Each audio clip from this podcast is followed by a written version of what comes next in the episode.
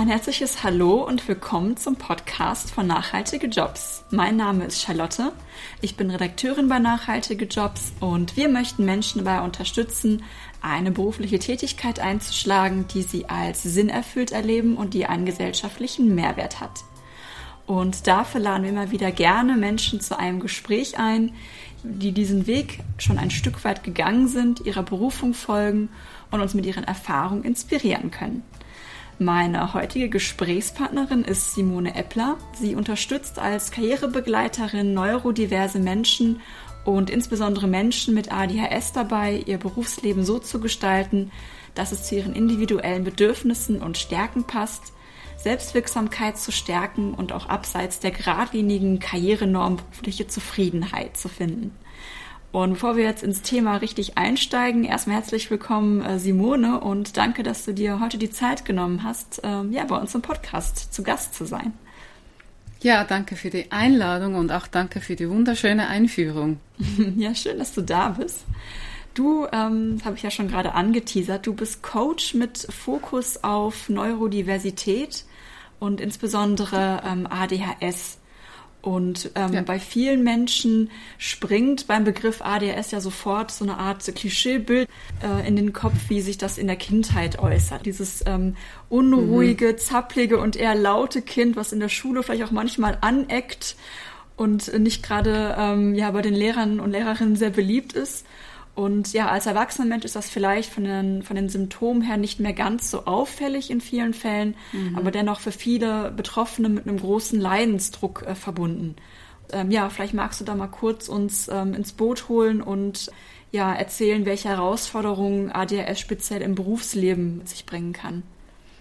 Also kurz wird es wahrscheinlich nicht. Ich glaube, ich muss hier ein bisschen ausholen. Ich hoffe, das ist okay. Klar. Ähm, also grundsätzlich sage ich immer, das Wichtigste ist für alle ähm, ADSlerinnen, aber auch sonst bunte Brains, dass sie ihren Stärken entsprechend irgendwo ihren Platz finden in ihrem Arbeitsumfeld. Das keine Probleme bereitet, ähm, wenn man ein unterschiedliches Brain hat, das offen ist für unterschiedliche Brains und ähm, ja und halt einfach auch irgendwie alles ausleben kann, was wir sonst so wirklich verstecken müssen. Nur ist das leider in der Realität nicht so.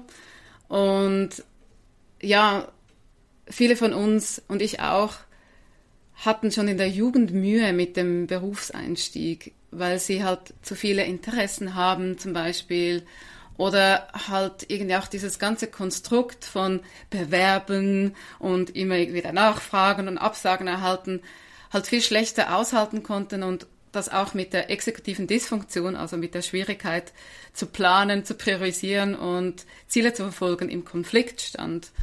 Und schon da wurde uns oder wird uns der Einstieg schwer gemacht, weil, also bei mir damals gab es halt nicht so viel Unterstützung.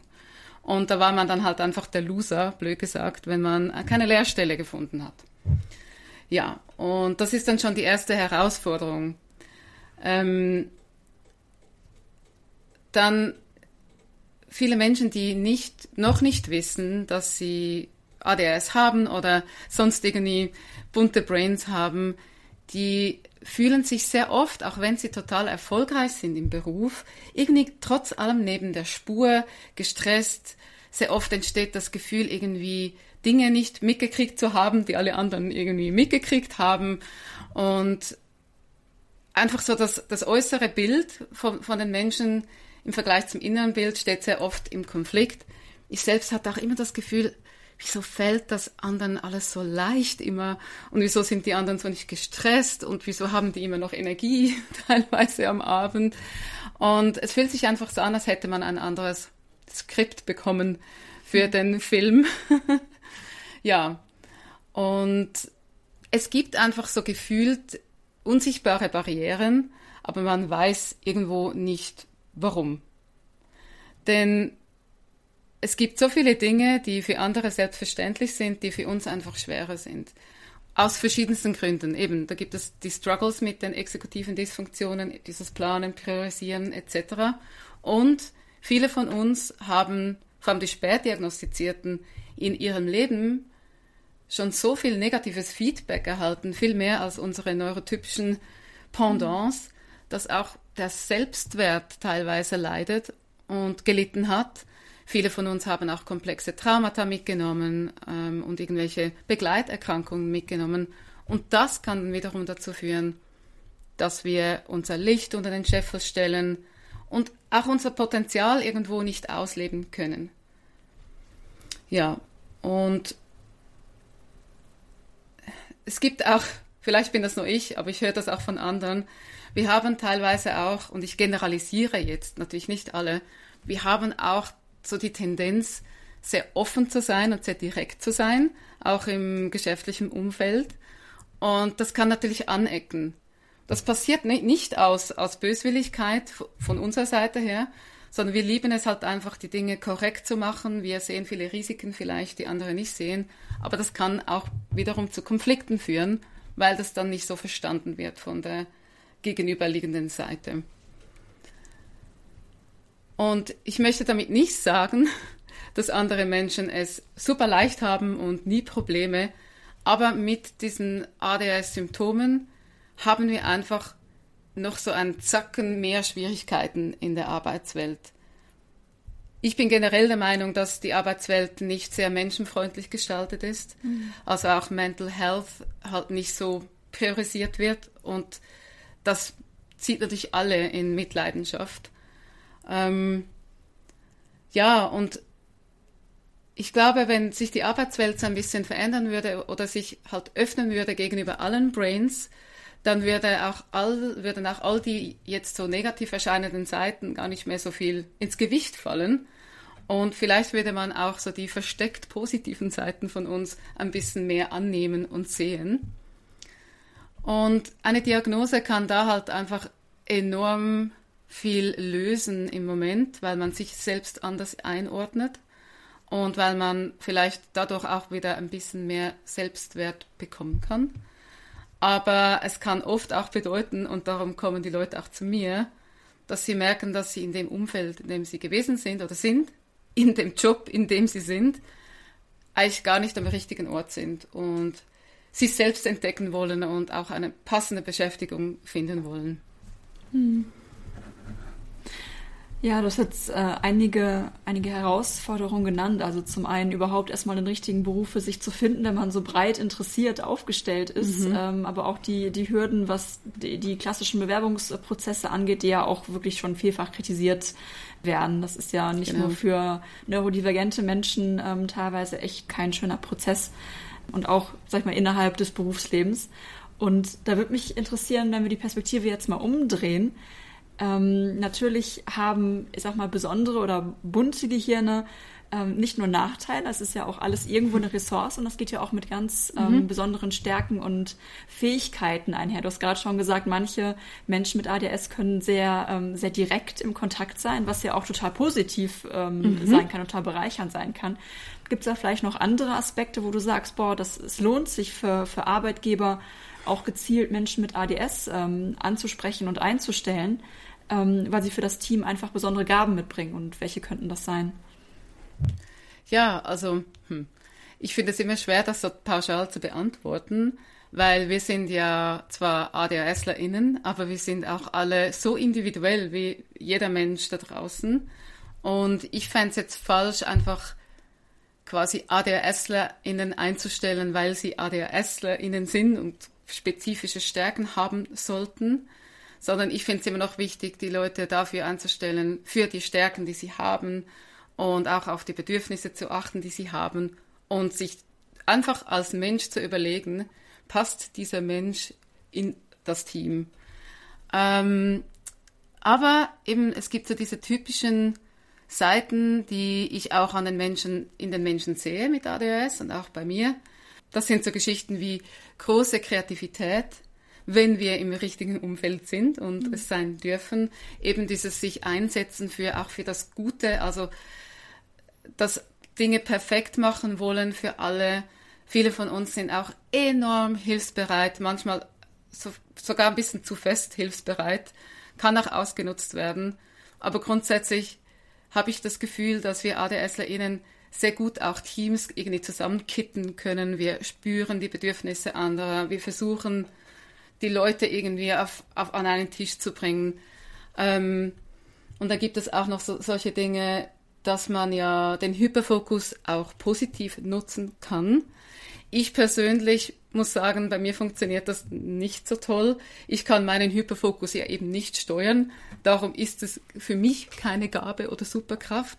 Aber es gibt Leute, die sagen, wenn sie im richtigen Umfeld sind und sie den Raum für so Deep Focus, Deep Work bekommen, dass sie dann ihren Fokus wirklich auch voll darauf setzen können und dann das Doppelte leisten können quasi als andere vielleicht. Ähm, und natürlich haben viele von uns, ich nicht übrigens, das Talent, alles in letzter Sekunde machen zu können. Und das kann stressig sein, wenn man es eben nicht so akzeptieren, ähm, wenn man es eben nicht so ak akzeptieren kann selbst. Aber wenn man es so nutzt für sich und auch weiß, dass man es schafft, gute Qualität abzuliefern in der letzten Sekunde, kann das durchaus eine Gabe sein. Mm, trotzdem wünsche ich mir, dass man nicht eben ADHSler einstellt, weil sie ADHSler sind, weil dann kann es passieren, dass falsche Erwartungen herrschen, da kann ein Druck entstehen gegenüber dem Menschen und vielleicht auch eine Enttäuschung, weil dann plötzlich eben die Person nicht so gut auf Stress reagiert, wie man das jetzt vielleicht erwartet hätte zum Beispiel. Und darum eben Augen offen lassen, Herz offen lassen, die Person anschauen und nicht die neurologische Komponente, wenn es irgendwie geht. Hm. Ganz wichtiger Aspekt, dass man da den, dass ja, dass Menschen natürlich ähm, viel mehr Facetten haben und viel mehr sind als jetzt nur eine eventuelle äh, Neurodivergenz. Definitiv. Ja, genau. Du hast gerade ähm, das Thema Arbeitsumfeld angesprochen, ähm, in dem sich ja Menschen mit ADHS gut entfalten können. Auch da natürlich Pauschalisierung schwierig, jeder ist individuell. Ja. Aber vielleicht gibt es da ja bestimmte Muster, die du beobachtet hast oder Erfahrungsberichte, die du schon öfter gehört hast in Bezug auf eine Arbeitsumgebung, in der sich zumindest viele ADHSler und ADHSlerinnen wohlfühlen und in der sie ihre ja, Stärken auch gut entfalten können. Das ist ein sehr spannendes Gebiet, weil ähm, es kommt wirklich darauf an.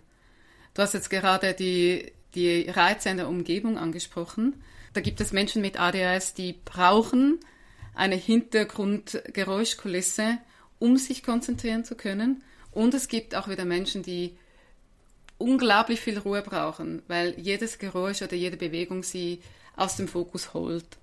Und darum ist es auch eben so wichtig herauszufinden, wie ist denn dein spezifisches Brain, also wenn ich mit Menschen mit ADS spreche, wie funktioniert dein spezifisches ADHS? Was ist bezüglich Reize dein Ding, wo du dich fokussieren kannst? Und da kommen wirklich teilweise ganz gegenteilige Sachen und es kommt auch total auf die Tagesform an teilweise. Und gewisse Leute finden Großraumbüros die Hölle, weil sie dann keine Arbeit hinbekommen, auch wegen sozialen Aspekten natürlich. Und andere finden Homeoffice komplett die Hölle, weil sie alles andere machen als zu arbeiten oder weil sie einfach nicht in diesen Modus reinkommen.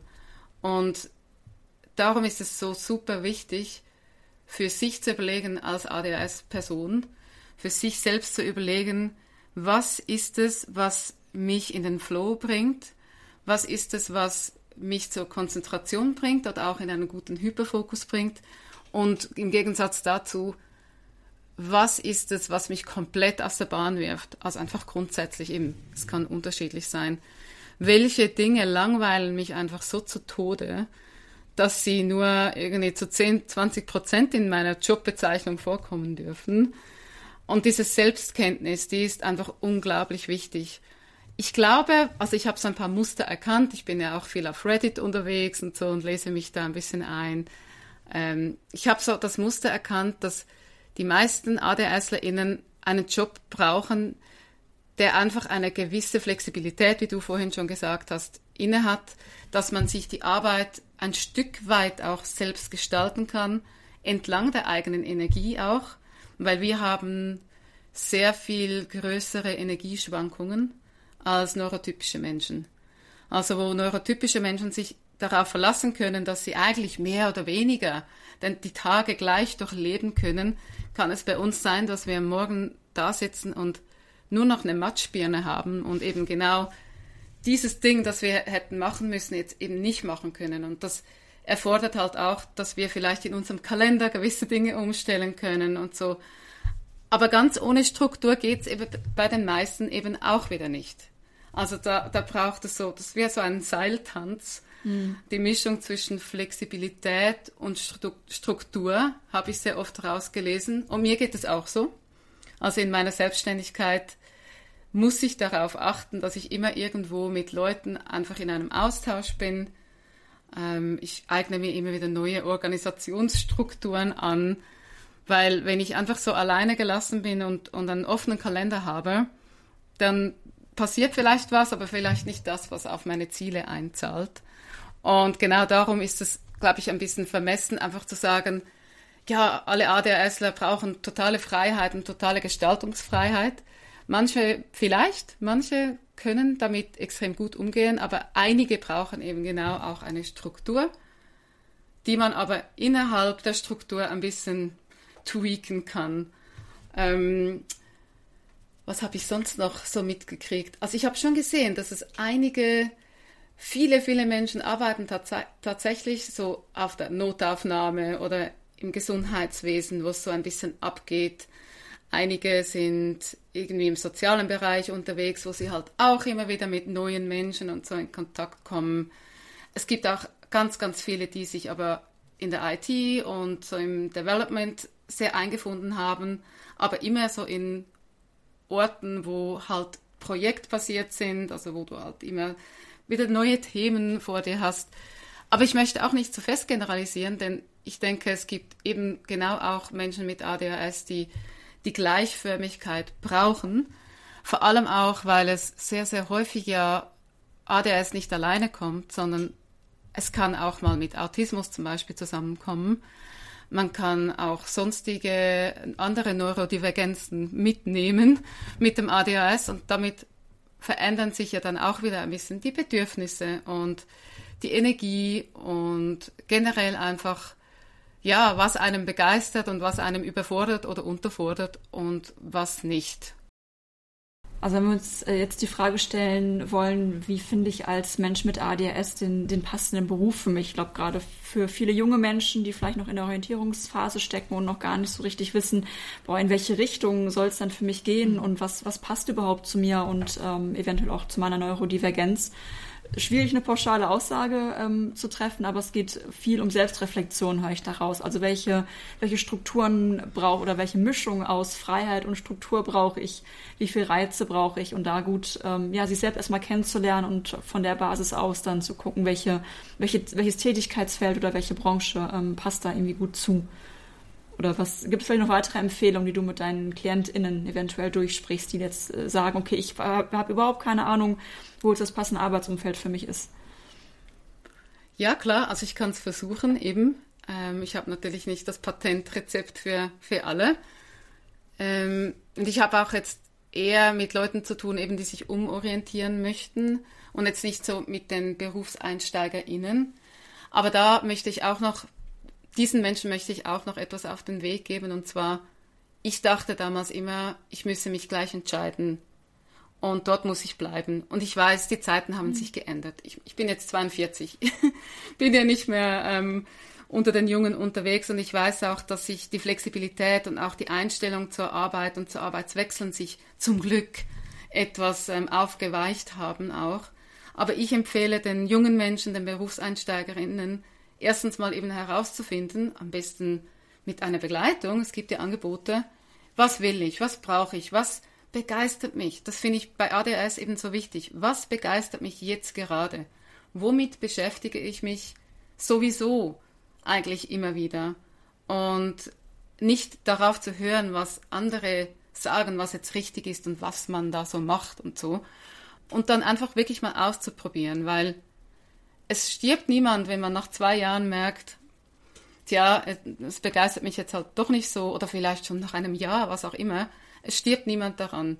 Ich bereue es ein wenig, dass ich nicht mehr ausprobiert habe damals, denn ich hätte die Möglichkeit gehabt.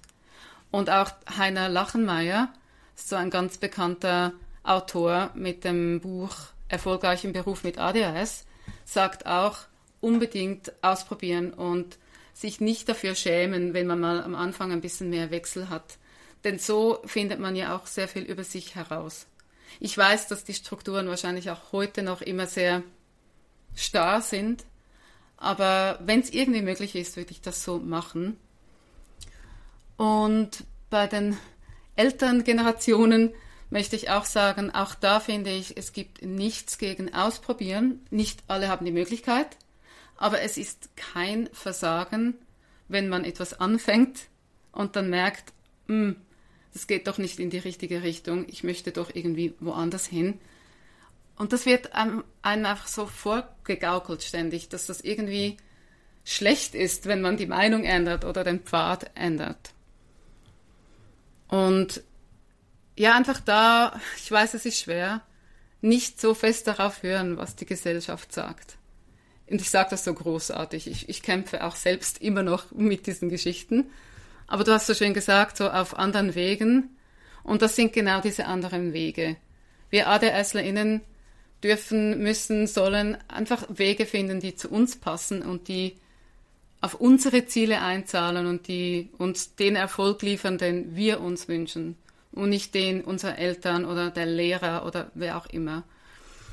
Ähm, ich glaube, ich wiederhole mich die ganze Zeit ein wenig, weil es dreht sich eigentlich am Schluss wirklich immer um diese Selbstkenntnis und gleichzeitig auch darum, für die eigenen Bedürfnisse einzustehen.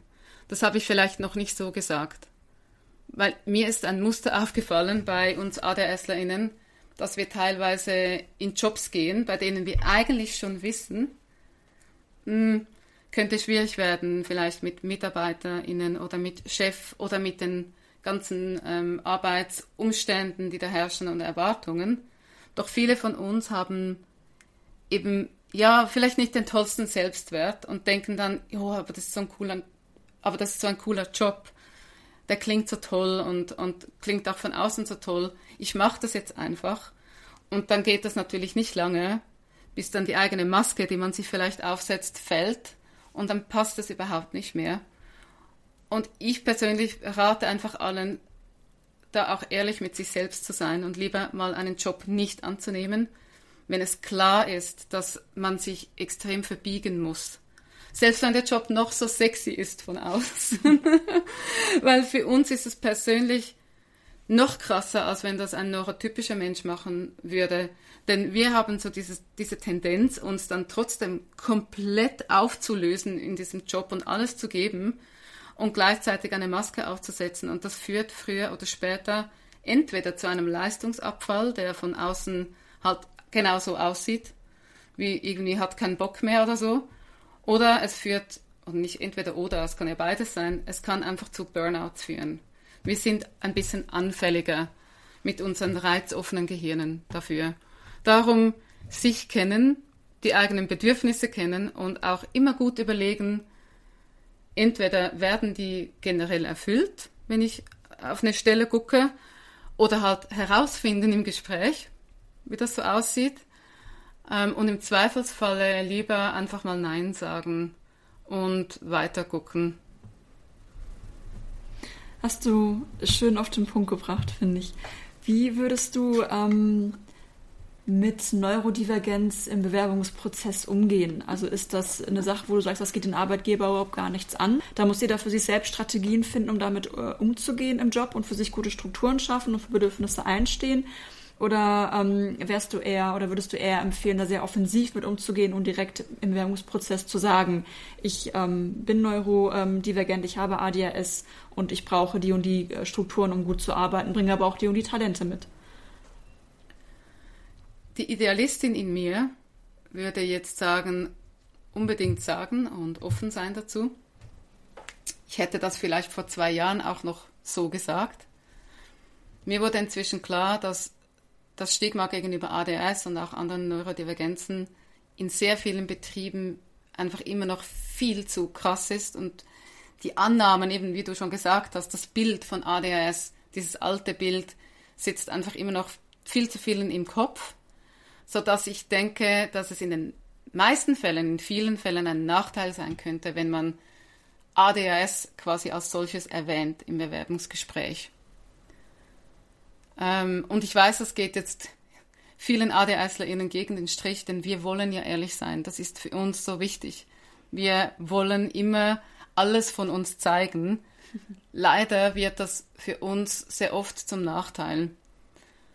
Und wenn man sich nicht 100% sicher ist, dass das Arbeitsumfeld Neurodiversität irgendwie schon kennt und implementiert hat bei sich, oder wenn man es nicht irgendwie fest spürt, intuitiv, dass man es sagen kann, so deutlich, dann würde ich eher über die Bedürfnisschiene gehen. Und zwar einfach zu sagen, für mich ist es wichtig, zum Beispiel, für mich ist es wichtig, dass ich ein ruhiges Arbeitsumfeld habe. Ich habe gesehen oder gehört, das ist ein Großraumbüro, gäbe es für mich eine Möglichkeit, dass ich mich irgendwo zurückziehen kann, können sich die Menschen zurückziehen? Also es sind dann solche Fragen, mhm. die man stellen kann. Das ist jetzt einfach ein Beispiel. Ähm, oder es, viele Leute haben zum Beispiel auch Mühe mit mündlichen Anleitungen. Und wenn man jetzt da schon eine Stelle angefangen hat, zum Beispiel, dass man einfach sagen kann, ähm, ich brauche eine Zusammenfassung vom Meeting oder ich muss mir wenigstens extrem viele Notizen machen können, damit ich nachher auch die Arbeiten effizient ausführen kann. Also man kann solche Dinge durchaus anbringen und auch positiv formulieren, so dass einem eben nicht ein Strick draus gedreht ja. wird. Und ehrlich gesagt macht es mich extrem wütend, dass ich jetzt diese Empfehlung abgeben muss, denn ich würde mir einfach wirklich von Herzen wünschen, dass man über die eigene ADHS oder sonstige Neurodivergenz oder auch über mentale Geschichten, psychische Erkrankungen offen sprechen kann. Hm, die Realität sieht einfach im Moment noch nicht so aus. Ich habe aber auch schon gehört von Menschen, die sich geoutet haben sozusagen und das kam dann auch extrem gut. Und ich glaube, manchmal spürt man das auch intuitiv ein bisschen, wie weit das man gehen kann. Mhm. Es hat sogar schon gegeben, dass die Person im Vorstellungsgespräch, also der, der Chef, die Chefin gesagt hat, ah, ich habe eine ADHS. Und dann ist wie klar, dass man auch selbst sagen kann, ja, ich auch, hallo. Ist natürlich dann ein Idealfall. Mhm. Aber einfach vorsichtig sein. Und ich glaube, es kommt auch ein bisschen auf die Ausgangslage an. Wenn man in einem Bereich unterwegs ist, wo man gefragt ist, da kann man sich durchaus auch mal überlegen, mal offen zu sein und das mal auszutesten. Ähm, wenn man sowieso irgendwie am langen Hebel sitzt, auch so wegen Fachkräftemangel und so, wenn man da am richtigen Ort ist. Aber es gibt halt Menschen, die können sich das nicht aussuchen und haben nur wenige Möglichkeiten, einen Job zu haben. Und da muss man halt echt vorsichtig sein und auch ein bisschen sich selbst schützen. Ich meine, später, wenn man angefangen hat in der Stelle, kann man immer noch mit Vertrauenspersonen darüber sprechen. Oder wenn man plötzlich merkt, man hat, man hat zum Vorgesetzten, der Vorgesetzte ein super Verhältnis, dann kann man sich immer noch da outen und mal darüber erzählen. Aber ich glaube, viele, die ADHS hören, bei denen erstens verstehen sie es nicht, was das ist, oder sie haben ein schreckliches Bild. Darum ja, einfach so, einfach, ich würde da einfach sehr auf die Intuition hören und wir haben auch ein Problem mit der Impulskontrolle und da müssen wir einfach darauf achten, dass wir nicht anfangen, zu fest zu oversharen und zu viel zu erzählen. Was mich total interessieren würde, wäre deine Meinung zum ähm, ja, zur Neurodiversitätsbewegung. Also Neurodiversität umfasst ja sozusagen alle Gehirne, sowohl die typischen als auch die ähm, bunten Gehirne, die eine Neurodivergenz, wie zum Beispiel eben ADHS oder Autismus ähm, aufweisen. Und Ziel deren Bewegung ist ja im Prinzip, dass neurodivergente Gehirne gleichwertig sind und gar nicht pathologisiert werden, gar nicht als krankhaft dargestellt werden, sondern einfach nur als verschiedene Facetten. Und gleichzeitig ist ADHS aber auch eine offizielle Krankheitsdiagnose. Und ähm, ich persönlich schwankte auch immer so zwischen diesen beiden ähm, Perspektiven. Und da würde mich interessieren, ob du für dich persönlich ADHS wirklich als, als Krankheit siehst oder wirklich einfach nur als eine als eine Facette oder als eine Minderheit, die vielleicht ein bisschen untypischer ist als die Mehrheit der Gehirne. Und das, was dann pathologisch oder problemhaft wird, das wird dann eher durch das Umfeld bestimmt, weil ähm, das, was gesellschaftlich als Norm definiert wird, ist ja erstmal künstlich und gar nicht ein Naturgesetz, sage ich mal, und wird erst durch diese Abweichung zum Problem. Wenn ich jetzt zum Beispiel an unser Schulsystem denke, was ja sehr darauf ausgelegt ist, dass Kinder möglichst lange sehr still sitzen und überhaupt kaum mhm. Selbstbestimmung mhm. haben über das, mit was sie sich beschäftigen. Ähm, es gibt ja in Skandinavien beispielsweise auch Schulformen, die da in eine andere Richtung gehen. Und da würden mhm. Kinder mit ADS vielleicht viel weniger auffällig sein oder, oder zum Problem werden. Also ne, das, was pathologisch ist, ist ja auch sehr durch das Umfeld irgendwie definiert. Und ja, deine Meinung dazu würde mich äh, sehr interessieren. Sehr, sehr gerne. Ähm, das waren jetzt gerade ein paar Fragen. Also falls ich nicht alles beantworte, dann sag mir gerne Bescheid. dann gebe ich darauf auch noch eine Antwort. Ähm, für mich ist ADHS, also übrigens, ADHS ist keine Krankheit, auch nicht als Diagnose. Es ist eine neurologische Entwicklungsstörung. Und das ist nicht gleichzusetzen wie Krankheit, und damit möchte ich nicht die psychischen Krankheiten irgendwie stigmatisieren, einfach um das ein bisschen zu differenzieren. Ähm, und Störung, also eine neurologische Entwicklungsstörung, sagt halt auch, dass die allermeisten das von Geburt auf haben und dass es in diesem Sinne keine Krankheit ist, weil es auch nicht heilbar ist. Es gibt ganz viele so stigmatisierende und ableistische Bewegungen, die ja immer noch zum Beispiel Autismus heilen wollen. Und das ist Quatsch. Es gibt nichts zu heilen in diesem Sinne. Wir haben einfach so ein Gehirn, wie es ist. Logisch, die psychischen Krankheiten, die oft auch kommen mit der Condition, vor allem wenn man später diagnostiziert wird, die kann man natürlich angehen und versuchen zu, zu heilen. Behandeln kann man ja ADHS zum Beispiel auch. Aber es ist nicht so ganz das, das Gleiche. Für mich ist ADHS eine neurologische Differenz mit eigenen Stärken, Schwächen, mit einer eigenen Art von Kommunikation. Und wie du auch schon gesagt hast vorhin, hat das Umfeld natürlich einen riesigen Einfluss darauf, inwiefern unser Verhalten oder einfach unsere Art, wie wir sind, zum Problem wird, gegen außen, aber auch gegen innen. Und es ist schon so, dass die Welt, wie sie heute ist, mit den Erwartungen an Leistung oder die Erwartungen an, wie man sich benimmt, schon nicht ganz zu dem passt, wie wir als ADHSlerInnen sind. Wir haben sehr viele Barrieren, vor allem eben auch im beruflichen Umfeld. Und dann kann es natürlich sein, dass wir uns krank fühlen oder daneben fühlen und eben so entwickeln sich auch die Begleiterkrankungen. Ich persönlich gehöre nicht zu diesen Menschen, die sagen, wenn jetzt sich das ganze Umfeld und die ganze Gesellschaft sich plötzlich verändert und Neurodiversität komplett gelebt wird und alle Barrieren abgeschafft werden, dass ich dann quasi keine, dass ich dann keine Belastung mehr habe durch die ADHS. Denn es geht ja nicht nur darum, wie wir auf das Außen wirken, also jetzt gemein gesagt, wie fest, dass wir nerven oder auffällig sind, sondern es geht ja auch darum, wie wir uns mit uns selbst fühlen. Mhm. Und in meinem Fall, selbst wenn das jetzt alles komplett ideal wäre, ich hätte immer noch Mühe damit, meinen Hobbys nachzugehen und meinen Interessen, die ich eigentlich cool finde, aber einfach nicht schaffe anzufangen. Ich hätte immer noch tausende von Tabs offen in meinem Gehirn und das würde mich nach wie vor daran hindern, meinem Partner zum Beispiel richtig zuzuhören, etc. Es gibt ja ganz viele Dinge, die ja einfach für uns intern nicht schön sind mit ADHS, nebst all den schönen Seiten.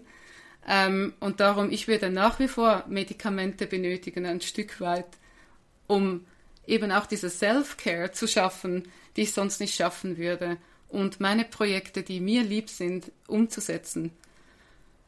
Und für mich ist deshalb Neurodiversität ja das Konzept, das alle Hirne auf die gleiche Stufe setzt und dass alle Barrieren abgeschafft werden und alle Bedürfnisse der Menschen gleichwertig beachtet und erfüllt werden und trotzdem zu akzeptieren, dass es Menschen braucht, die immer noch eine therapeutische Begleitung brauchen oder Medikamente brauchen, weil sie in sich selbst einen Leidensdruck empfinden. Ich glaube, wenn all diese Barrieren weg wären und die Neurodiversität gelebt würde, dann würde einfach ein bestimmter Druck abfallen und eben gewisse Dinge, die uns die Energie jetzt klauen, wären ja dann nicht mehr da. Das heißt, vermutlich könnte man dann einfach auch besser sich mit den Dingen beschäftigen, die, da, die dann halt noch übrig bleiben und einem einfach selbst, für einen selbst vielleicht noch belasten. Und ich glaube fest daran, dass dann Begleiterscheinungen wie Depressionen oder Angststörungen etc. viel weniger würden und auch Traumata, die ja darum oft entstehen, weil man nicht sich selbst sein kann und weil man immer so gegen mhm. Wände läuft. Meine nächste Frage wäre gewesen, wie du zu einer medikamentösen Behandlung von ADHS stehst. Jetzt habe ich gerade schon ein bisschen rausgehört, dass ähm, das durchaus auch ja sinnvoll sein kann. Ich ähm, kenne Menschen aus meinem sozialen Umfeld, die als Kind ähm, die Diagnose erhalten haben und dementsprechend auch die äh, Medikamente bekommen haben und das ähm, ja eher so als Ruhigstellung empfunden haben und sehr negativ gegenüber eingestellt sind. Wahrscheinlich macht es nochmal einen Unterschied, ob man jetzt als Erwachsener oder als Kind die Diagnose erhält und ja, wie sind da deine Erfahrung und Einstellung äh, dem gegenüber?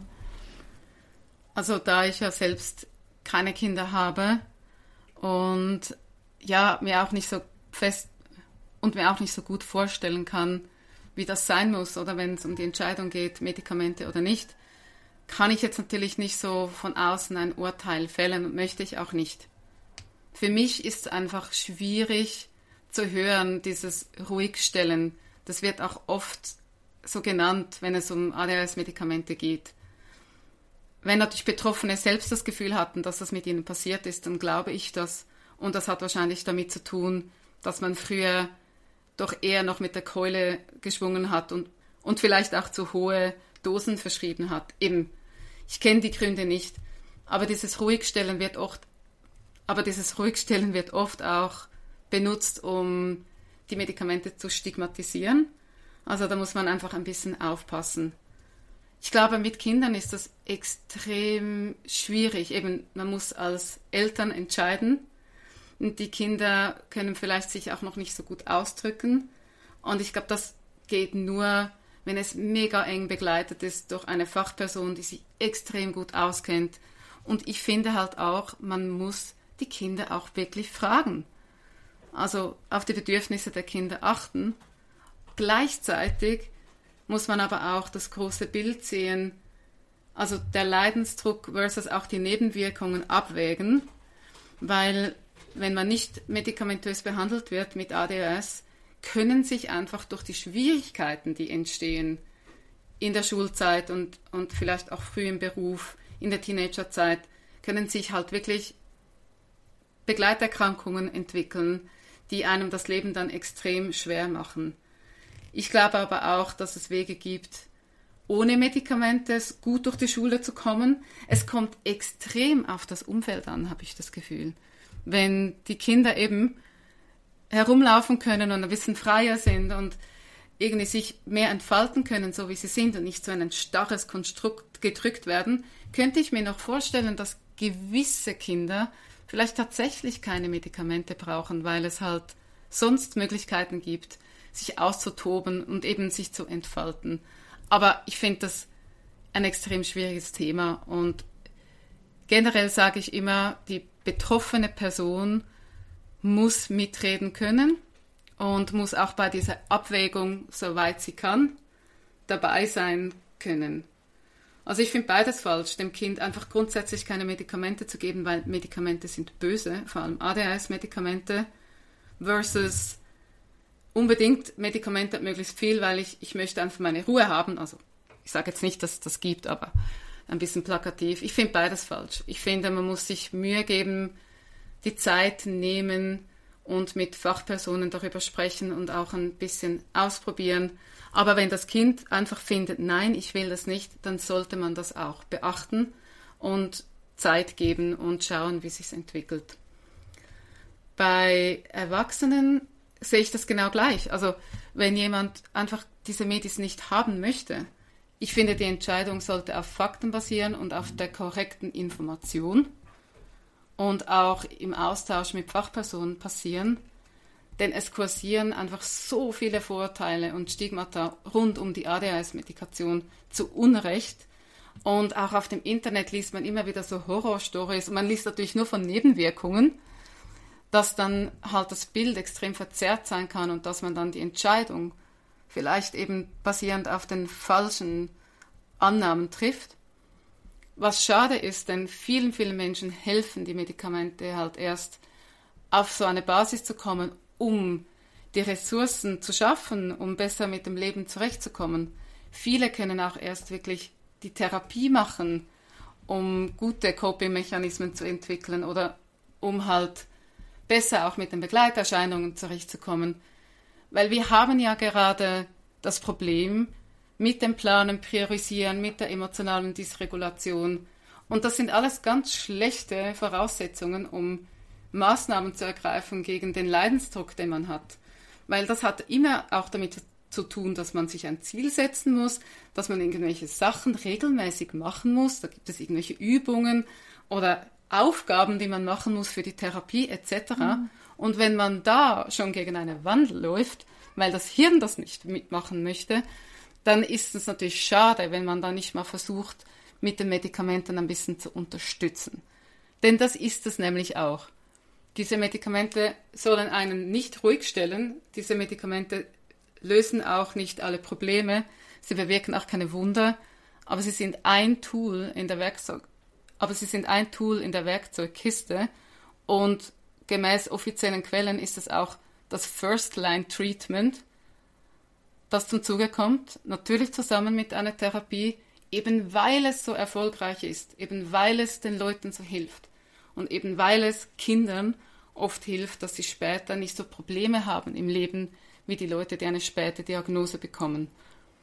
Jetzt gibt es natürlich eine Anzahl, ich weiß nicht, sind es 20, 30 Prozent, die die Medikamente nicht vertragen oder die Non-Responder sind, also die einfach auf keines der Stimulantien reagieren.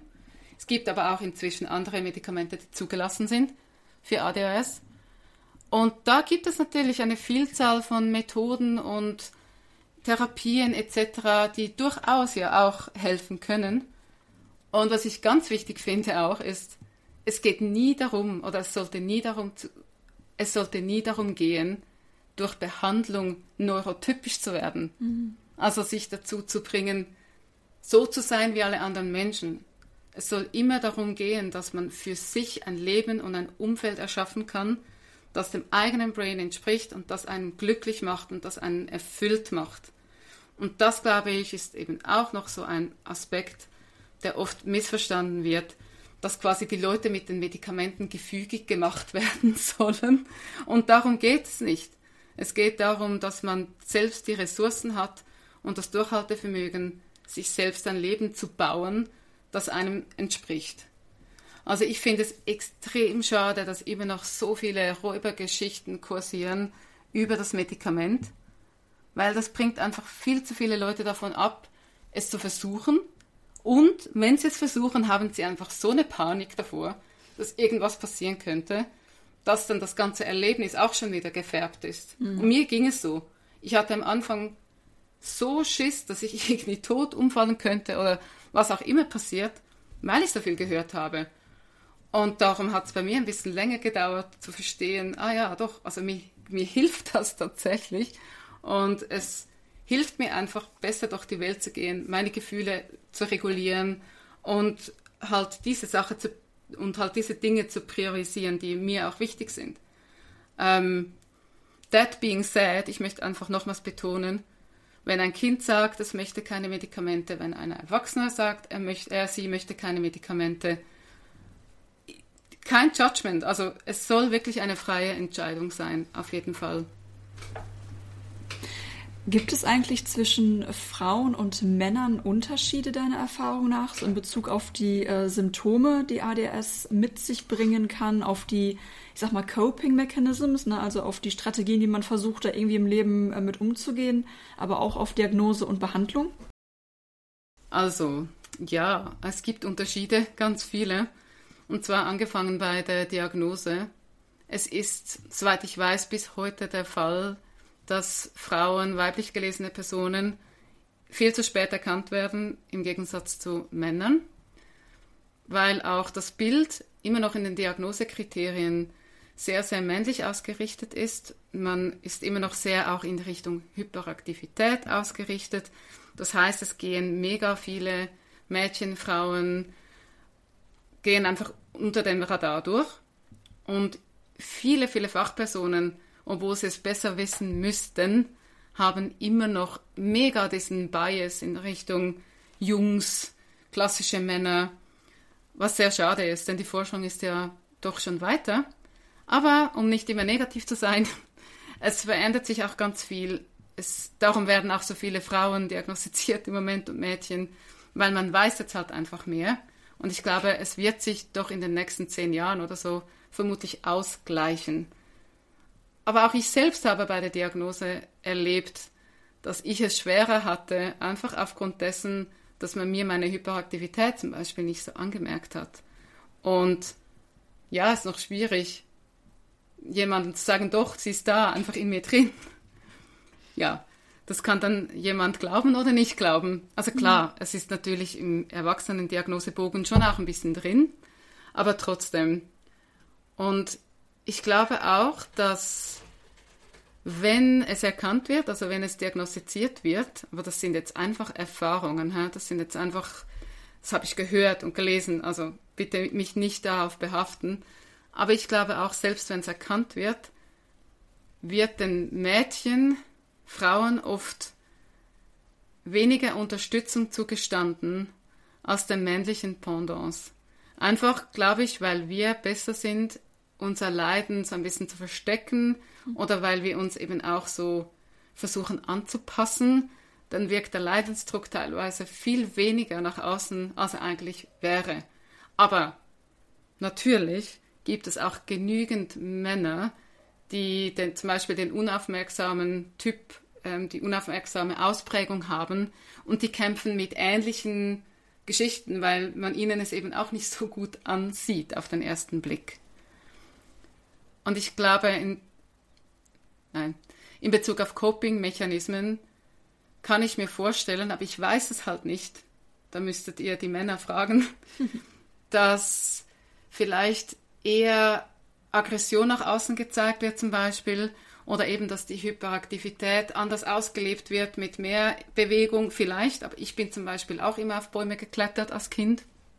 Von dem her, ja, kann man das wahrscheinlich nicht so pauschal sagen. Was ich aber mitbekommen habe, genaue Zahlen kenne ich nicht, ist, dass zum Beispiel die Selbstmedikation mit illegalen und legalen Substanzen eher bei den Männern in der größeren Zahl ist als jetzt bei den Frauen. Aber natürlich gibt es diese Selbstmedikation auch bei den Frauen und Probleme mit Sucht und so als Coping-Mechanismus. Und ich glaube und ich wünsche mir, dass man da auch noch ein bisschen mehr forscht und ein bisschen schaut, wie sieht es denn da aus und eben nicht nur Frauen und Männer mit einbezieht, sondern alle Menschen. Und vielleicht, wenn man das genau anschauen würde, gäbe es gar nicht mal so einen großen Unterschied. Es hat meiner Meinung nach extrem auch mit der Sozialisierung zu tun, mit der geschlechtlichen Sozialisierung, dass man so von außen Unterschiede sieht, aber wahrscheinlich sind die Coping-Mechanismen gar nicht mal so ja, gar nicht mal so unterschiedlich, einfach unterschiedlich sichtbar. Auch noch etwas ganz Wichtiges bezüglich Diagnose. Viele Frauen werden zuerst einmal ganz gerne mit ganz vielen anderen Sachen diagnostiziert, mhm. also mit Borderline, mit Bipolar, mit Angststörungen, Depressionen, mit diversen anderen Persönlichkeitsstörungen oder alles miteinander, so wie bei mir. Also nee, ich hatte nicht all diese Diagnosen, aber ich hatte auch zuerst Angststörungen, Anpassungsstörungen, Depression, alles gleichzeitig und eine Persönlichkeitsstörung diagnostiziert. Und sehr oft wird dann auch nicht zugehört, wenn die, die Frau sagt, das trifft aber nicht auf mich zu. Und erst dann nach vielleicht teilweise einem langen Leidensweg und falscher Behandlung gibt es dann doch die ADHS-Diagnose. Natürlich kann auch das alles miteinander auftreten, es gibt diese Kombinationen sehr, sehr gerne zwischen ADHS und Bipolar zum Beispiel oder ADHS und Angststörung. Aber die Tendenz, dass den Frauen erstmal eine andere Diagnose angehängt wird, die gibt es halt. Und ich hoffe einfach, dass sich dieser Blick auf ADHS und auf die Diagnosekriterien in Zukunft immer mehr so aufweicht und dass man auch auf die gelebte Erfahrung der betroffenen Menschen hört. Also umgekehrt genauso psychische ähm, Erkrankungen oder neurologische Besonderheiten, die viel mehr mit Frauen assoziiert werden und wo es dann wiederum Betroffenen ähm, betroffenen männlich gelesenen Person schwerfällt, da die richtige Diagnose und Behandlung äh, zu erfahren. Ja, genau. Und, ähm, da wäre es sehr wünschenswert, wenn da sich äh, ja dieses Schubladen, Schubladendenken so ein bisschen aufweicht, auf jeden Fall. Ja, absolut, denn ich sehe das echt als riesiges Problem. Also ich höre das auch in der Autismus-Community, wie viele Menschen zuerst eben Persönlichkeitsstörungen diagnostiziert bekommen haben, teilweise extrem stigmatisierende Diagnosen, was ja eigentlich auch fies ist, denn ich finde, keine Diagnose sollte stigmatisierend mhm. sein. Aber es ist einfach so jetzt halt in diesem Moment. Und das macht ja auch etwas mit einem, eine falsche Diagnose zu haben. Man findet ja immer irgendwo eine Identität oder versucht eine Identität zu finden in dem Kontext, in dem man ist. Und wenn man so eine Identität aufgedrückt bekommt, die einfach komplett falsch ist, das kann ja in sich meiner Meinung nach auch Traumata auslösen. Und wenn dann noch die falschen Medikamente im Spiel sind und die Betroffenen nicht angehört werden, dass das überhaupt nichts nützt, dann haben wir ein Problem. Mhm. Da sprichst du einen sehr spannenden Punkt an. Woher wusstest du oder was für ein Gefühl war das, als du diese Diagnose bekommen hast, ADS und ah, das ist jetzt das, was passte. Du hast ja gerade gesagt, es gab vorher andere Diagnosen, wo du aber irgendwie schon gespürt hast, boah, nee, das, das trifft nicht auf mich zu und da bekomme ich irgendwie einen Stempel, der, ähm, der gar nicht wirklich zutrifft. Und woher wusstest du quasi oder woran hast du dieses Gefühl festgemacht, ach stimmt, ADS, das ist jetzt das, was wirklich passt und womit ich gut arbeiten kann? Auch wenn es natürlich wieder auch eine andere Schublade ist, aber irgendwie einen, der du dich gut verorten kannst, mit der du gut umgehen kannst. Genau, vielleicht das möchte ich noch ergänzen. Ich habe jetzt nicht irgendwelche ähm, psychischen Krankheiten gegen neurologischen Differenzen oder so aufwiegen wollen. Es ist keins besser als das andere, das schlechter als das andere. Es ist einfach wichtig, dass man eben, wenn man schon ein Label bekommt, dass es auch das richtige Label ist, mit dem man sich ein Stück weit auch identifizieren kann und bei dem man auch das Gefühl hat, dass die Hilfe, die man bekommt, auch die richtige ist. Mhm. Also darum geht es einfach, falls das so geklungen hat. Das wäre für mich schrecklich. Ähm, bei mir war es so, ich habe es nicht unbedingt geahnt. Ich war einfach jahrelang, jahrzehntelang eigentlich schon immer wieder in Therapie, sei es aufgrund Panikattacken, sei es aufgrund Burnout-Geschichten und habe dann irgendwann eben diese Angststörung bekommen als Diagnose, diese Anpassungsstörung und die Depressionen. Und für mich hat es in dem Moment, glaube ich, schon Sinn gemacht. Einfach weil das hat schon gepasst von der Beschreibung her und so wie ich mich gefühlt habe. Aber es hat eigentlich nie etwas geholfen. Mhm. Also all die Maßnahmen, die man getroffen hat, die haben so halb geholfen. Oder eben, ich habe es dann nicht durchgezogen mit irgendwelchen Übungen, die ich hätte machen müssen, etc. Und es war einfach eher so oberflächliche Symptombehandlung, aber ich fiel immer wieder in, gewiss, in gewisse Muster zurück. Und irgendwann habe ich einfach wie akzeptiert, dass es jetzt halt so ist, dass ich so halbwegs mal gute Phasen habe, sehr gute Phasen habe und dann halt wieder so Phasen, die nicht so gut sind. Aber so, aber so richtig losgelassen hat es mich dann im Nachhinein gesehen doch nicht. Und der Grund, wieso ich überhaupt dann in diese Diagnostik gegangen, geraten bin, war, dass ich einen Burnout hatte. Und dann kam danach bald die Pandemie. Und da kamen so richtig krasse Seiten an mir zum, zum Vorschein. Und meine damalige Therapeutin hat schon vorher, glaube ich, schon vor der Pandemie, als ich bei ihr angefangen habe, mit mir einen ADHS-Fragebogen ausgefüllt im Zuge der normalen Diagnostik am Anfang. Und ich war da gerade so im Grenzwert drin. Und ich habe so selbst gedacht, ja, nee, also das kann es ja nicht sein. Und ich hatte damals auch noch keine Ahnung, was ADHS überhaupt ist genau. Ich hatte auch dieses komische Bild im Kopf. Und meine Therapeutin hat aber nie so richtig losgelassen von der Idee. Sie hat immer wieder mal, ich war dann zwei Jahre oder so bei ihr, und sie hat immer wieder mal gesagt, ja, aber möchten Sie nicht doch mal die ADHS abklären? Weil ich habe einfach das Gefühl, Ihr Problem mit dem Durchziehen der Aufgaben oder Ihr Problem, dass Sie Ihren Interessen nicht, nicht nachgehen können und nicht verstehen, weshalb und dass sie so verzweifelt sind, es könnte einfach eine ADHS sein. Und dann habe ich dann irgendwann mich mal so ein bisschen bemüht und das ist dann dreimal schiefgelaufen, weil man muss ja hunderte von Zetteln ausfüllen lassen, auch von Leuten um einen herum. Dann habe ich das ironischerweise ein paar Mal verschlampt und ähm, irgendwann kam es dann aber so weit, dass ich mich ein bisschen mehr informiert habe Und mein Partner hat gleichzeitig ein Video geschaut, das ihm einfach so zufällig auf YouTube zugespielt wurde, von How to ADHD. Das hat Jessica Gabe, einfach die Große, die da aufklärt. Und er hat mich zu 100% erkannt in diesem Video. Und er war einfach so, Simone, ähm, schau dir das mal an. Also, und ich habe dann nur noch geheult, weil es war so, mhm. Die, die Puzzleteile sind da so zusammengefallen. Also nicht alles, aber so vieles hat sich so krass erklärt. Und dann hatte ich dann auch die Motivation, durch die Diagnostik zu gehen, musste da durch all diese Fragebögen und durch diesen Riesenfragebogen und meine Mutter wurde noch befragt und am Anfang hieß es dann, ich sei zu gut gewesen in der Schule, was übrigens Quatsch ist, das ist kein Ausschlusskriterium aus einer ADHS-Diagnose, dass man, wenn man gut ist in der Schule.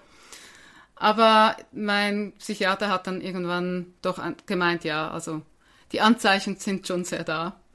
Und für mich war es halt wirklich so eine Bestätigung, das sagen viele, dass nichts mit mir falsch ist oder dass ich nicht unfähig bin oder dass ich nicht einfach etwas verpasst habe im Leben, sondern dass ich einfach was anderes brauche und dass ich bis jetzt nicht so gemäß meinem Brain gelebt habe und ich jetzt die Chance habe, mein Leben ein bisschen mehr so gestalten, dass es mir besser geht und dass ich auch die positiven ADHS-Aspekte ein bisschen mehr hervorholen kann.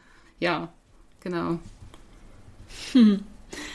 Du hast ja vorhin schon mehrfach angedeutet, ein Symptom von ADHS kann sein, dass man Schwierigkeiten hat, ähm, an Zielen dran zu bleiben. Also eigentlich interessiert man sich für etwas, eigentlich nimmt man sich etwas vor, aber ach, irgendwie legt man sich dann selber im Kopf Steine in den Weg, um das dann äh, und ähm, ja, kommt da irgendwie nicht wirklich voran. Hast du da vielleicht so, ein, so ad hoc so einen kleinen ähm, Tipp für Menschen mit ADHS, wie man solche Ziele doch Stück für Stück erreichen kann? Zum Beispiel sowas wie eine berufliche Neuorientierung. Also wie kann man sich da so ein bisschen Hilfe zur Selbsthilfe in so einem Mikro-Coaching, was für eine Strategie kann man sich da zurechtlegen? Also ich glaube erst einmal, und das klingt immer so einfach, erst einmal ist es wichtig, aufzuhören mit sich zu schimpfen, hm. dass man so Schwierigkeiten hat, Ziele zu erreichen, denn man macht das nicht mit, mit, denn man macht das nicht mit Absicht, sondern unser Gehirn hat das halt einfach nicht so gerne. Und darum empfehle ich allen, sich auch mal mit den verschiedenen Arten von Zielen auseinanderzusetzen, die es so gibt, also die Zielsetzungsmethoden auch. Denn es gibt nicht nur diese Smart-Ziele, bei denen vielen, bei denen bei vielen einfach schon der Laden runtergeht, wenn sie es nur hören oder sehen. Ähm, die Methode, die ich sehr empfehlen kann, ist diese WOOP-Methode, W-O-O-P. Die ist einfach ein bisschen spielerischer, aber es gibt auch sonst ganz, ganz viele. Und wer sich da ein bisschen interessiert, kann ja die eigene Neugierde nutzen und einfach da mal ein bisschen eintauchen. Denn für mich ist es super wichtig, dass die Leute eine Methode haben, die ein bisschen spielerisch ist, die ein bisschen Spaß machen kann und die auch ein bisschen flexibel ist vielleicht. Und damit verwandt auch wichtig zu verstehen, dass Ziele setzen nicht bedeutet, dass das irgendwo in Stein gemeißelt ist und das genau so, wie man es definiert hat, erreicht werden muss. Wenn man unterwegs ist auf ein Ziel und man merkt, hm, irgendwie möchte ich doch lieber einfach etwas Ähnliches, aber nicht genau das. Man darf umschwenken. Wichtig ist einfach, dass man sich hinterfragt, weshalb man das tut. Ob man es tut, weil es gerade so schwierig ist, auf dieses Ziel zuzugehen, das man mhm. sich definiert hat oder ob man das tut, weil es wirklich sich halt etwas geändert hat. Das kann immer passieren. Dann, um zu lernen, Ziele zu setzen, überhaupt da ranzugehen, empfehle ich einfach immer, sich Unterstützung von außen zu holen. Es wird, wenn man diese Schwierigkeit hat, nicht gehen, wenn man es immer wieder alleine versucht, denn das hat man ja schon zuvor. Und es ist keine Schande, jemanden zu fragen, hey, ich möchte mir da ein Ziel setzen, ich möchte eigentlich etwas erreichen, aber ich habe Mühe, ich habe kein Bild davon und ich habe Schwierigkeiten, das runterzubrechen, dann kann man sich jemanden suchen, der da behilflich sein kann. Das muss nicht mal ein Coach sein, kann es natürlich, Zwinker, aber es kann auch ähm, eine Freundin, ein Freund sein, es kann im Rahmen einer Selbsthilfegruppe oder sonst irgendwie Community sein. Es gibt auch eben auf Reddit oder sonst Online-Communities in denen man sich gegenseitig ein bisschen in denen man sich gegenseitig ein bisschen unterstützen kann bei Vorhaben. Und ja, das wäre so im Grundsatz, das alles nicht alleine machen zu müssen. Und ich bin auch ein Fan von Accountability, also sich einen Buddy zu holen, der die entweder selbst ein Ziel verfolgt oder vielleicht einfach da sein kann und mal nachfragen kann zwischendurch, so, hey, wo stehst du denn da gerade? Und vielleicht auch ein bisschen helfen kann, wenn es mal nicht vorangeht. Denn um das geht es nämlich. Wir neigen dazu, uns auf dem Weg zu verrennen und dann hat es da wieder etwas, was noch spannend scheint und dort wieder was. Und wenn man jemanden hat, mit dem man das nämlich verbalisieren kann auch, dann sieht man auch oft selbst, aha, okay, das sind einfach Ablenkungen und jetzt kann ich da auf dem Weg weitergehen. Genau. So ein Appell für nicht alles alleine machen müssen. Man Absolut. darf sich auch Hilfe holen. Man darf sich Hilfe holen, ist keine Schande. Wir, wir haben alle einfach unterschiedliche Stärken und Fähigkeiten und es ist doch schön, wenn man sich gegenseitig unterstützen kann. Und eben, ich betone nochmals auch den, den Community-Gedanken. Also irgendwo, man kann auf eine Facebook-Gruppe gehen. Es gibt auch eben, es gibt auch unzählige Meetup-Gruppen zum Beispiel oder irgendwelche Gruppenprogramme, bei denen man dabei sein kann. Also die kosten natürlich teilweise was. Und ich entwickle jetzt gerade auch ein Gruppenprogramm, bei dem es darum geht, eben, dass man nicht alleine ist. Man hat zwar einen individuellen Weg und ein individuelles Ziel, aber wenn man dann sich immer wieder mal trifft und sich updatet gegenseitig, das gibt einfach gleich noch eine andere Motivation, weiterzumachen, auch wenn es mal schwierig wird. Ja, du hast ja einfach jetzt auch durch deine Biografie und die innere Arbeit, die du gemacht hast, ja auch einen unfassbaren Erfahrungsschatz, was, ähm, was das angeht. Und ja, arbeitest natürlich auch damit dann mit deinen KlientInnen zusammen auf der Ebene. Ähm, da fände ich spannend, welche, ja, welche Methoden oder Herangehensweisen hast du, wenn jetzt jemand äh, zu dir kommt und bei dir Klient oder Klientin werden möchte und beispielsweise sowas wie eine berufliche Neuorientierung anstrebt? Also wie willst du so ein Coaching ähm, anfangen und aufbauen oder was, welche Methoden wendest du an? Also grundsätzlich passe ich die Methoden auf die Person an, die bei mir kommt.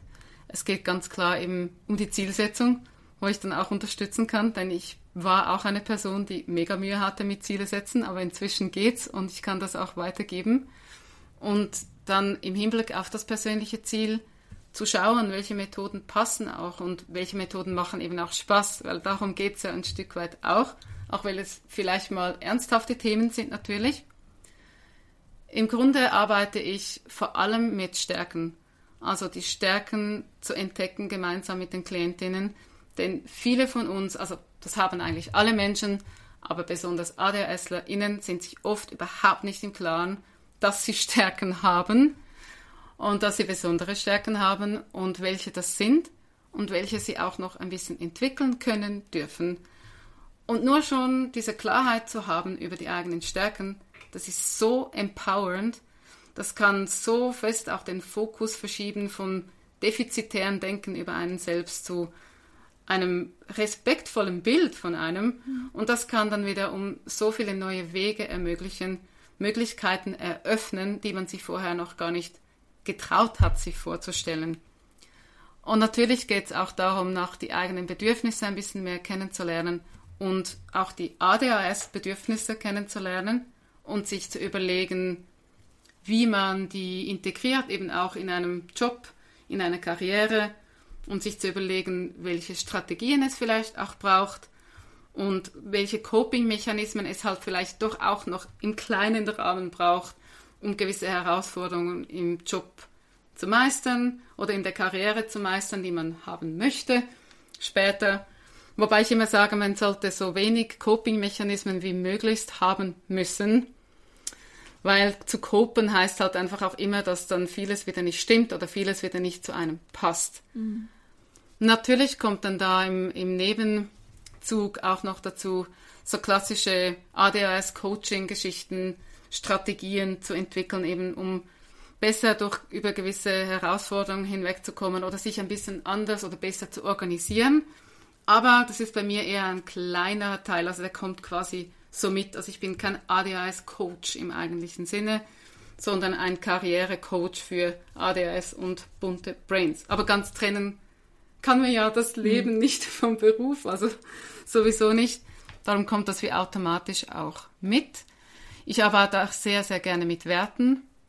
Also die Werte herauszufinden, herauszufinden, welche das wichtig sind und auch sehr oft mit der Vereinigung dann von allem. Also was mag ich gerne, was ist mir wichtig, was kann ich gut, was sind Stärken, die mir bei der Ausübung auch Spaß machen. Und ich weiß nicht, ob du dieses Ikigai kennst, das ist so ein bisschen mhm. ähnlich. Ähm, es kommen aber einfach auch noch die Bedürfnisse spezifisch aus der ADHS noch dazu, die ja auch irgendwie erfüllt sein müssen.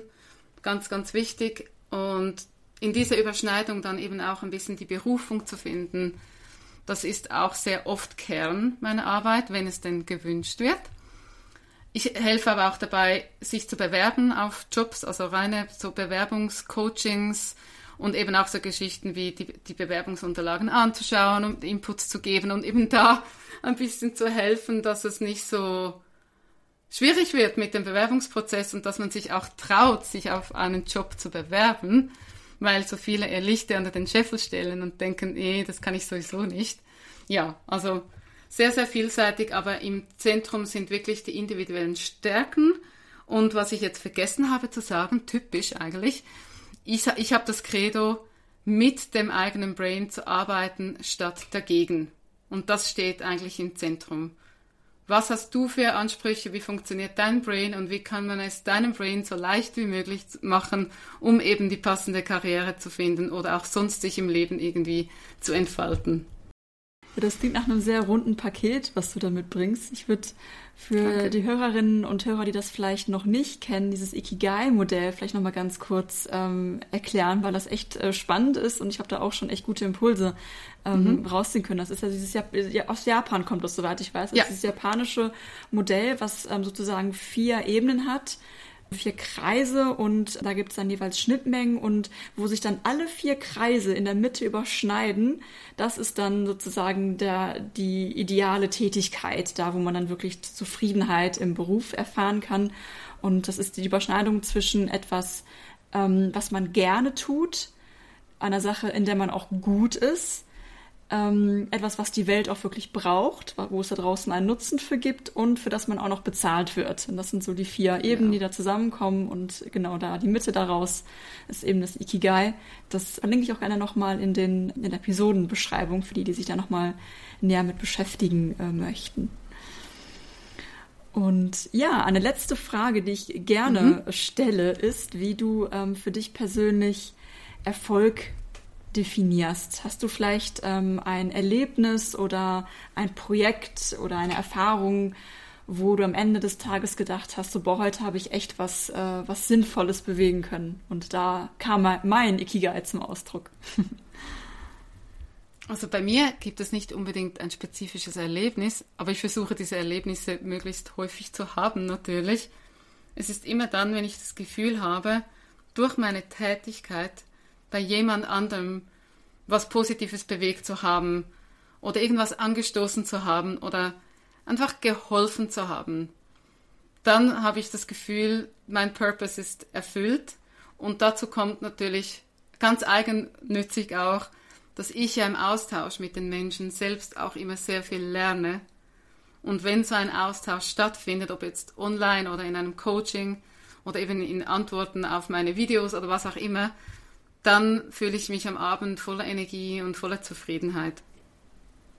Und was für mich aber auch noch zu Erfolg gehört, das war nicht immer so, dass wenn ich mir selbst gut tun kann und ich es schaffe, ich sage jetzt nicht Balance, aber ich es schaffe, mir so weit zu schauen, dass es mir mehr oder weniger gut geht und ich in guter Gesundheit bin, dann kann ich auch sagen, doch, ich bin erfolgreich, weil dann beachte ich auch mich selbst in dem ganzen Kontext und gebe mich eben nicht auf, sondern beziehe mich mit ein.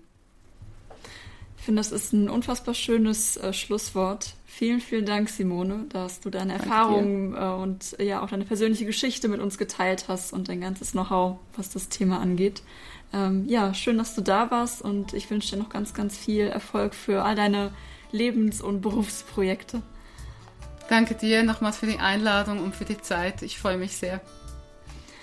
Und falls du, liebe Hörerinnen, lieber Hörer, dich für eine Neuorientierung in die nachhaltigen Branchen, Tipps für die Jobsuche und aktuelle Arbeitsmarkttrends interessierst, schau gerne mal in unserem Blog vorbei.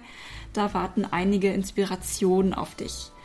Und natürlich freuen wir uns immer wie Bolle, wenn du unsere Newsletter abonnierst. Mit dem bekommst du einmal die Woche die neuesten nachhaltigen Jobs direkt in dein E-Mail-Postfach und bleibst immer auf dem Laufenden.